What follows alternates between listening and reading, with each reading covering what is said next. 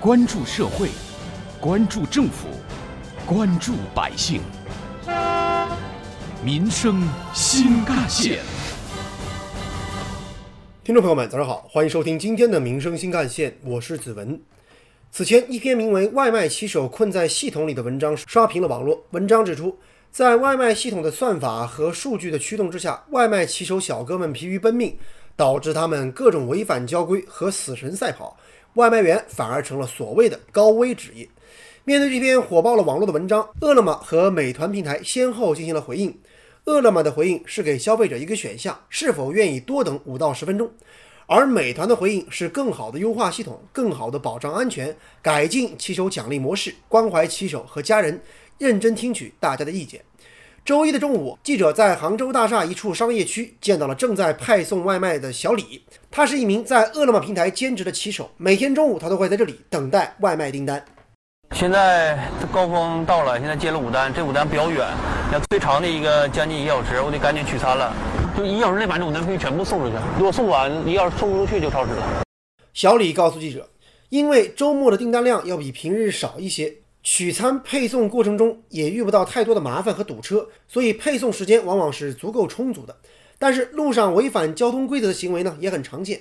面对违规行为，骑手小蔡表示，几乎每一个外卖员每一单都会出现或多或少的违反交通规则的现象，这也是他们的无奈之举。有时商家卡餐了，你怎么着？出不来餐你怎么弄？也没办法。你要有时候卡一单，他就你要拿五个单子。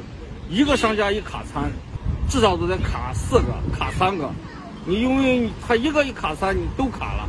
就像你和你送餐啊，有时写字楼不让上，哎，你让这个顾客下来取，顾客下不来，顾客一直二十分钟才下来，你说你怎么弄？你的餐全部都超时了。记者从饿了么外卖骑手的交谈中了解到，很多骑手不惜以身犯险，屡次触犯交规，并不是为了多拉活、多赚钱。更重要的是避免超时之后的平台惩罚骑手小王。投诉是一百二百吧，应该应该是二百，给差评是五十一百，就这样，几乎都哪哪个平台都这样。有时候你发工资肯定是钱有时候是不够数的，但是有时候差个百八十块钱呢，也没人去追究这事儿。记者通过对外卖骑手的跟踪调查发现，外卖平台系统为骑手们设置了积分等级体系。跑的单越多越快，准时率越高，这评价当然就越好，骑手获得的分儿就更高。而积分越高呢，这等级就越高，奖励收入也越多。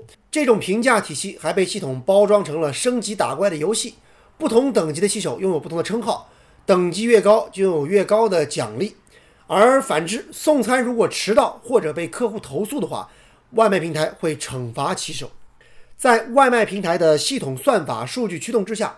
外卖骑手的配送时间不断被压缩，而骑手在强大的系统驱动之下，为了避免差评、维持收入，不得不在现实中选择逆行、闯红灯等违反交规的做法。挖掘新闻真相，探究新闻本质，民生新干线。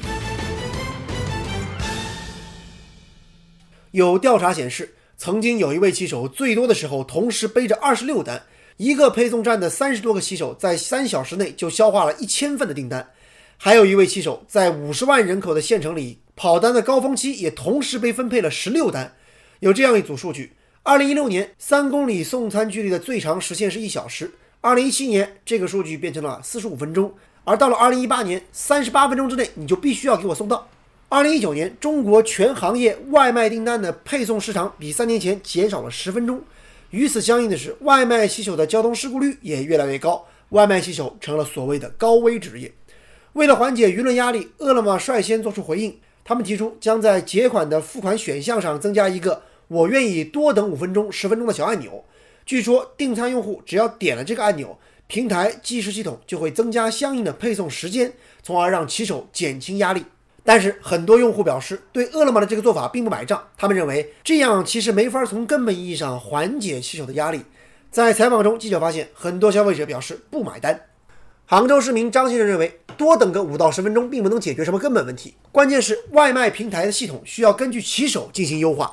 外卖这样一个平台的话，你应该有一个更科学的一些的规划。你不能说因为你不科学的规划，你要导致外卖需要绕很多圈子，或者说增加它的工作量，然后你这个东西你再让客人去承担这个。因为其实对于客人来说，多等个五到十分钟并不是什么特别严重的事情，呃，也没有饿成到那个样子。但我是觉得这种东西需要外卖的平台，它需要有一个更好的优化。对，这对于这个送餐员来说，也是对于他们的一个安全的保障。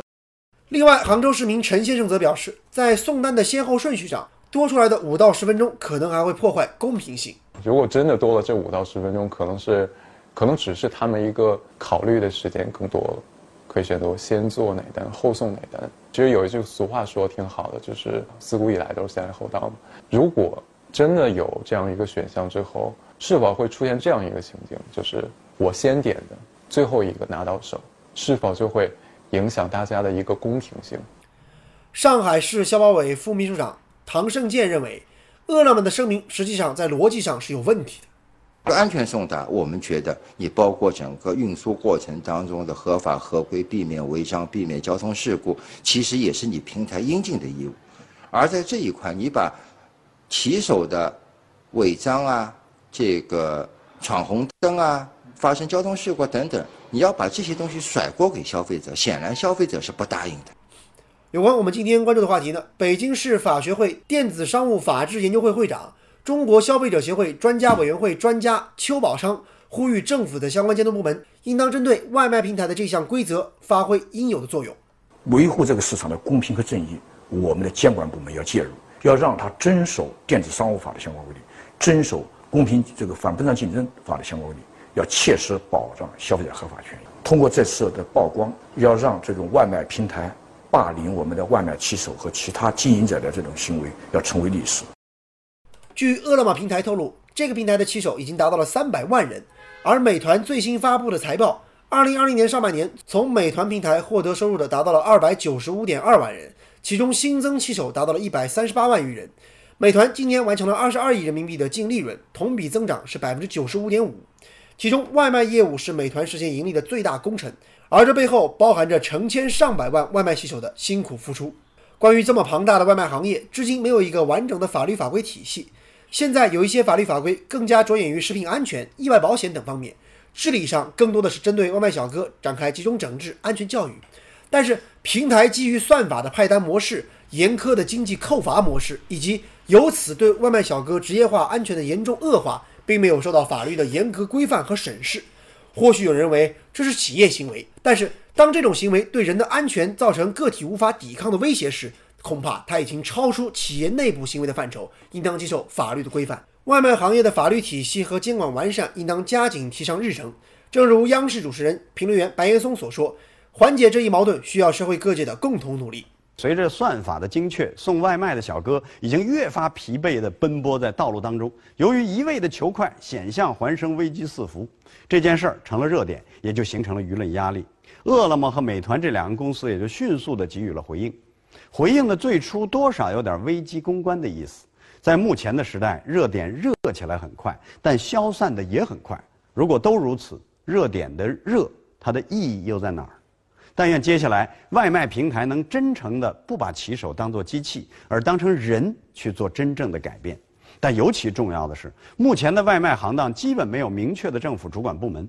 但愿接下来能把这件事儿做好，然后行使有效的监管。而消费者也没必要稍微晚一点就以差评回应。只有各方都在努力的改变，热点才会变成解决问题的聚焦点。